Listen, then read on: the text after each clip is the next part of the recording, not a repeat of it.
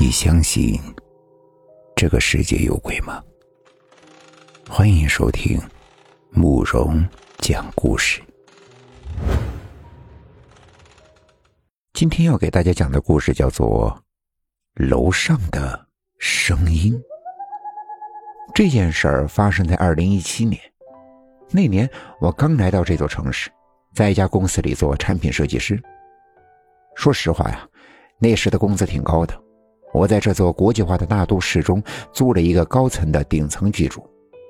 我喜欢那种站在高处远望的感觉，说不清楚为什么，就是喜欢看这座城市的夜景。看着远处的繁华，我总感觉自己能在这里打拼出一片天，能成为这个城市的人上人。虽然理想很丰富，可是现实还是很骨感的。就比如现在来的电话。哎，我不用看也知道是谁打来的。来电话的是我的老板。没错，我当时的工作并不顺利，我满怀一腔打拼的热血，可是，在现实中却是处处碰壁。我的设计老板不满意，客户同样不满意，大概还是我太年轻了，缺少经验，或者是能力不足。老板否定的声音听得太多了。现实打击的我有些消极，有时我甚至想到了从楼上跳下去。我当时的心情真的是特别的差，好在我找到了一个办法来调节。我从网上找了一些佛教音乐听，听着那些音乐，我的心情会一点点的平复下来。那晚就是，我被老板狠骂了一顿后，听着那首大悲咒。我放松的躺在了沙发上，慢慢的，我的心情逐渐的平复了下来，睡意也一点点的袭来。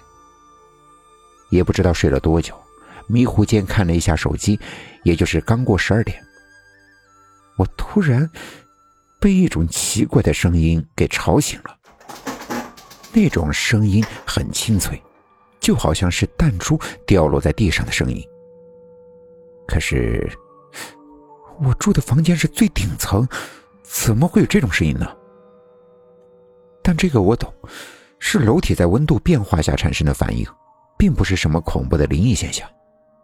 虽然说不害怕，但是毕竟也醒了，而且再也睡不着了。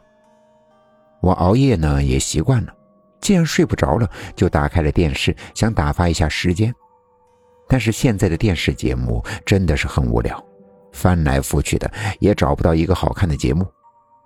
现在想来啊，我那时的作息真的是很不好，不仅熬夜，深夜还会再吃一些垃圾食品。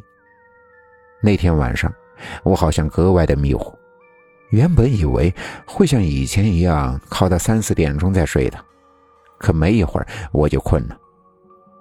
可就在这时，楼顶又传来了一阵阵的声音。这一次，是一种女人高跟鞋踩在地板上的声音。楼顶的楼板挺厚的，但是那声音却格外的明显。从东走到西，又从西再走回到东，来来回回的走了二三十分钟。那声音闹得我实在是特别的心烦，于是我就准备上去看看。我这里是顶楼，顶楼也只有我这一个住户。上面那个天台我上去过一次，因为心烦，我就直接走到了步梯间。从这儿上去就是一个通往天台的门。这个小区的物业真的很差，我记得这个门锁坏了很久，一直也没有维修。那天晚上上去一看，果然还是没修，门还是开着的。可不知道为什么。那天晚上站在那个门口，我突然感觉到有些心慌。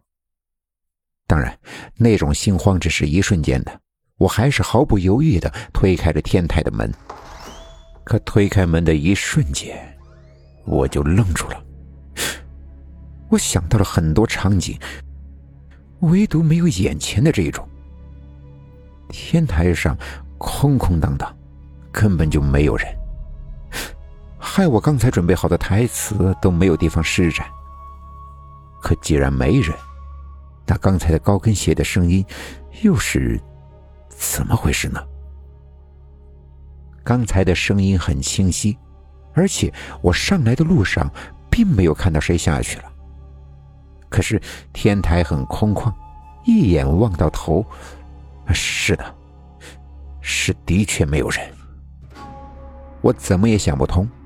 可是大晚上的，既然没人，也不能傻愣愣的总是站在天台上吧。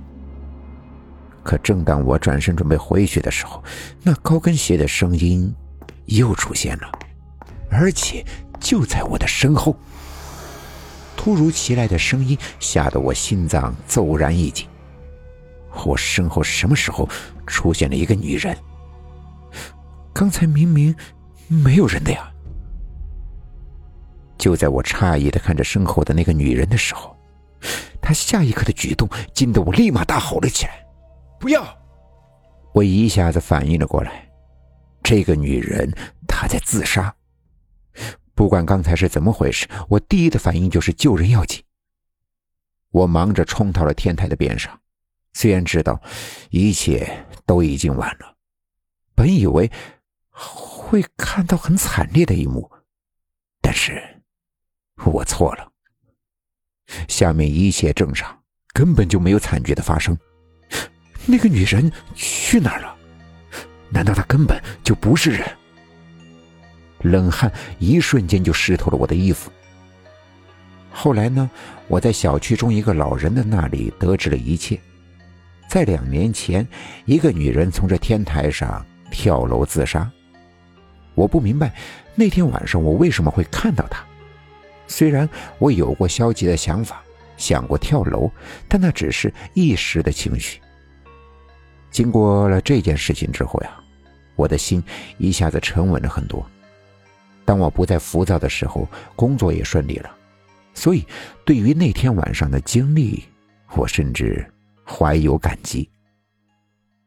今天的故事就讲到这里了，点个关注吧。晚安。